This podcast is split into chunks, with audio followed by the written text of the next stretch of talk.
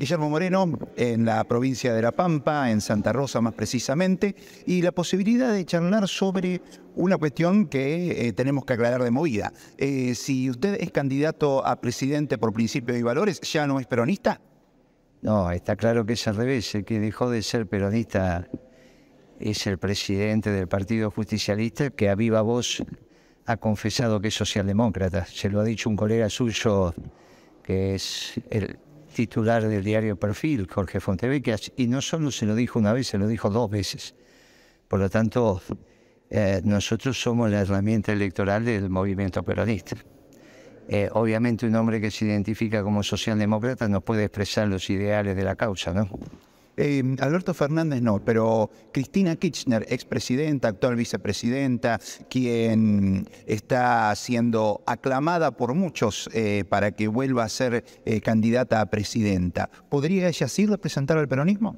Bueno, ella es la responsable de que Alberto Fernández sea presidente y responsable de haber políticamente incentivado un esquema económico que está muy alejado de lo que es eh, la cosmovisión de nuestra causa en términos económicos.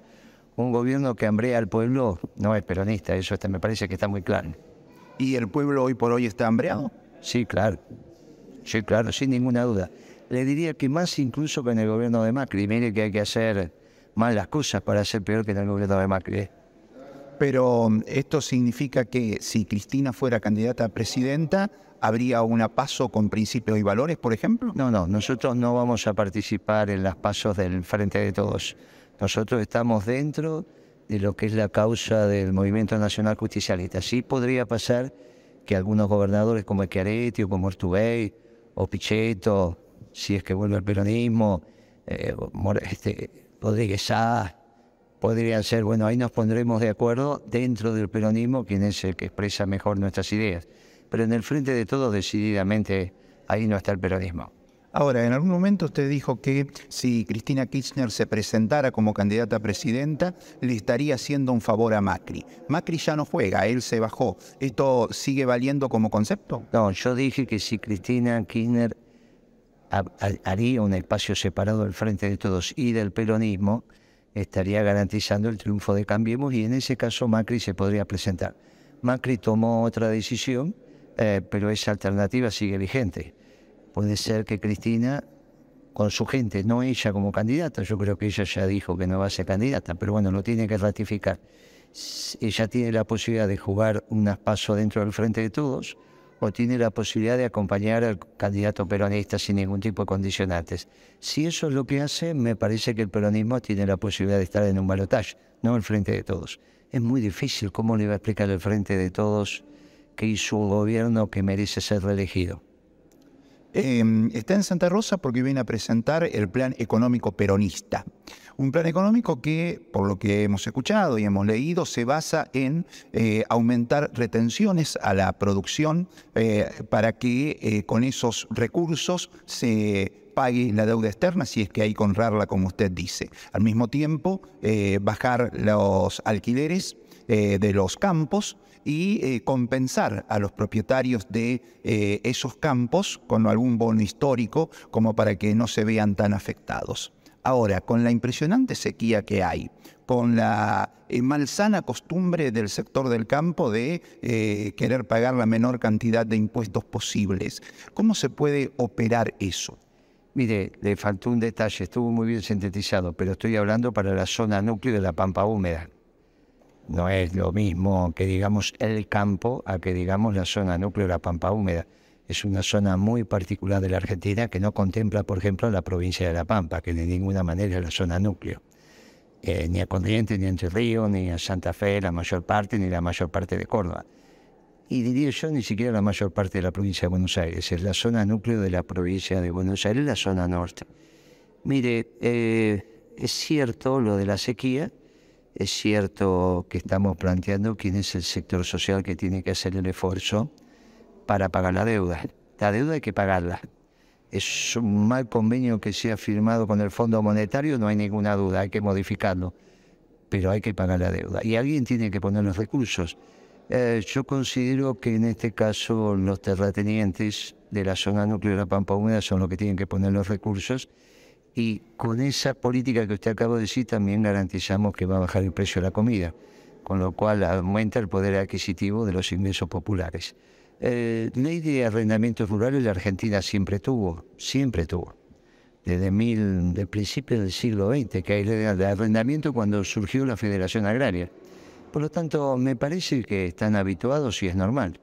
En este momento hay una ley de arrendamiento que está en desiotudo pero simplemente es volver a las más puras tradiciones de las relaciones entre alquileres y propietarios de la tierra en la Argentina. Para este caso, la zona núcleo. Acá La Pampa siempre tuvo ley de arrendamiento, siempre, siempre. Ahora, pero... En este caso no sería para La Pampa, sería para la zona núcleo, no hace falta. Ahora, esos que están operando en la zona núcleo son justamente los más revoltosos, los que menos quieren pagar impuestos. ¿Cómo se les obligaría a eso?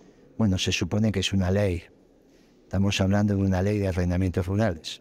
Bueno, hay que cumplir las leyes, ¿no? Desde ya. Em, hace pocas eh, horas el ministro de Hacienda Massa acaba de anunciar un eh, dólar agro 300 pesos para que puedan vender la soja con tranquilidad esos grandes terratenientes. ¿Va a funcionar esto? No, pero eso es un error suyo. Los terratenientes no son los dueños de la soja. Bueno, por eso no, por, por eso nos confundimos. Está muy bien. Está muy bien. Eh, ahora, haciendo esa salvedad, aquellos que tienen soja todavía en los silobolsas podrán venderlo a 300 pesos. Eh, ¿Esto va indefectiblemente a aumentar el precio de los alimentos? Sí, claro, eso no hay ninguna duda. Si usted puede vender a 300 pesos por dólar contra 200 pesos por dólar, va a vender a 300 pesos por dólar todo, todo el mercado. Venda para afuera o venda para adentro. Sí, sí, esto es exactamente así como usted lo está diciendo. Incluso no sé si es un incentivo suficiente, pero claro, esto tiene un impacto inflacionario tremendo. Ya lo hizo con la soja 1, lo hizo con la soja 2 y ahora lo va a tener con esta soja 3 y el resto del impacto del sector agropecuario, que a su vez es una decisión muy extraña de evaluar para un producto. Nunca es, es una originalidad del ministro. De evaluar para un producto nunca lo escuché. No sé cómo se le va a enseñar estas medidas a los futuros estudiantes de economía. Hubo una devaluación, pero para un solo producto. Es extraño. Em, esto lo liquida Sergio Massa como candidato, como eventual candidato a presidente, ¿no? Bueno, a mí me parece que lo que está generando su, no posible participación como presidente es básicamente el proceso inflacionario y esto lo que hace es atizar más la inflación. Lógicamente la puede compensar con una brutal recesión, pero bueno, me parece que es un problema serio que recesione la economía, quizás peor que la inflación. Bueno, es una decisión que tiene que tomar él. Y mm, si con el campo tenemos tanta tensión, digo, Estado, campo, los recursos, usted habla de una nueva ley de arrendamiento. ¿Qué tensión con el campo? ¿Por qué habría tensión con el campo? Usted confunde el campo con los terratenientes, son un sector del campo los terratenientes. No sé por qué habría tensión, yo no veo la tensión con el campo. Eh, en este caso, ¿no? Están, dispuestos a sacar tractores a la ruta, lo están, lo han dicho, para que se les compense la sequía y demás. Pero eso tiene que ver con un hecho particular que es la seca, y eso hay que atenderlo con precisión. Pero no tiene nada que ver con la propuesta de quien tiene los recursos para pagar la deuda, que no es el campo, no estoy hablando del campo, estoy hablando de los terratenientes. Más, más allá de, esto que usted marca puntualmente, digo, eh, ¿no habría que centrar la mirada también en hidrocarburos, litio y demás que pueden ser recursos importantes? Con los hidrocarburos no hay ninguna duda, hay que hacer costos y alguien tiene que explicar por qué durante la década ganada pudimos tener la energía, en este caso una soya, 60 centavos de dólar, y ahora esto evidentemente no es así. Hay que volver a hacer costos como lo hicimos. Con 60 centavos de dólar el barril de petróleo, el litro de gasoil, yo le aseguro que la Pampa florece, porque la Pampa es todo logística finalmente. Están en un lugar especial de la Argentina, pero están lejos y cerca de todos. Están lejos si el gasoil está caro y están muy cerca si el gasoil está barato. Es necesario que baje el precio del gasoil, especialmente para los productores agropecuarios, que son grandes consumidores de gasoil, tanto cuando siembran como cuando cosechan. ¿El intento de resolución 125 fue lo que rompió su relación con Cristina Kirchner? No, no, no. No, la 125 fue en el 2008. Esa fue una decisión que fue un armado técnico del senador Lustó. Ese claramente un cuadro del radicalismo. Eh, es un hombre del radicalismo. El que hizo esa resolución es radical, no es peronista. y usted siguió en el gobierno. ¿Cuándo es que se aleja de Cristina? ¿La llegada de Kicillof marca ese final? ahí me parece que empieza una situación muy particular porque devalúa y los economistas del peronismo no estábamos de acuerdo en hacer una devaluación irresponsable, como fue esa e innecesaria. Ya estamos hablando de enero del 2014, ¿no? Em, usted eh, plantea permanentemente que el peronismo contempla también al sector productivo privado. No es el comunismo que esté a favor únicamente de un sector que serían los trabajadores. Eh, esto, ¿cómo se lo puede explicar a aquel que ve que hoy eh, los sueldos están caídos, que los empresarios se aprovechan de este crecimiento que, según dijo la expresidenta, es unos pocos vivos que se la llevan toda? No, la expresidenta está equivocada en sus análisis. No hay crecimiento en la economía argentina. Esto no es cierto. Tenemos un tremendo problema de oferta ya desde el año 2012 en adelante. Eh, el peronismo es la armonía entre el capital y el trabajo y es la armonía entre lo grande y lo pequeño. Eh, y estamos en condiciones de posibilitar la reindustrialización de la Argentina.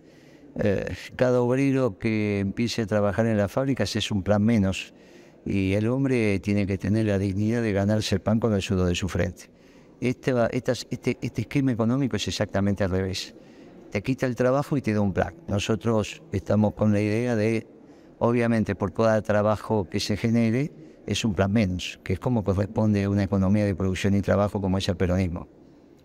¿Todavía sigue teniendo el Estado acciones en el multimedia Clarín? Sí, entiendo que sí, no, no he leído que las haya vendido y cómo las está manejando según su entender que usted pretendía justamente que eso funcionara. No, bueno, hay, habrá un representante del Estado Poder Ejecutivo en el directorio del diario. La verdad que desconozco.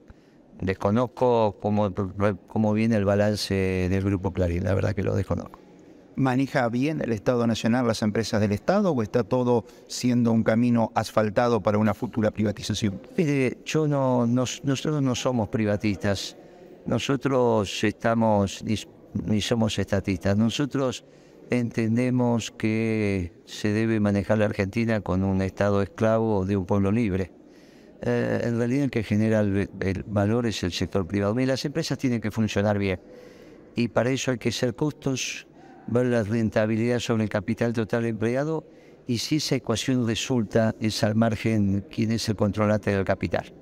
La IPF tiene el 51% de las acciones del Poder Ejecutivo y la verdad es que el plan de negocios no es eficiente y el combustible está caro. Eh, y la verdad es que eso así a la Argentina no le sirve. Si tantas cosas a la Argentina no le sirven y supuestamente el pueblo argentino votó peronismo en el año 2019, esta decepción tan mayúscula no corre riesgo de que el peronismo empiece a perder su poder de convocatoria? Sin ninguna duda. Por eso nosotros tenemos la obligación de sostener las banderas del justicialismo con otra oferta electoral, que es lo que estamos haciendo con principios y valores. Al fin usted se convenció de que este gobierno no es peronista. Valió este reportaje para que usted finalmente tome conciencia de que este gobierno no es peronista por lo que usted acaba de decir. Bueno, nosotros ya lo sabíamos porque lo conocemos a Alberto Fernández desde siempre, hace 30 años que lo conozco.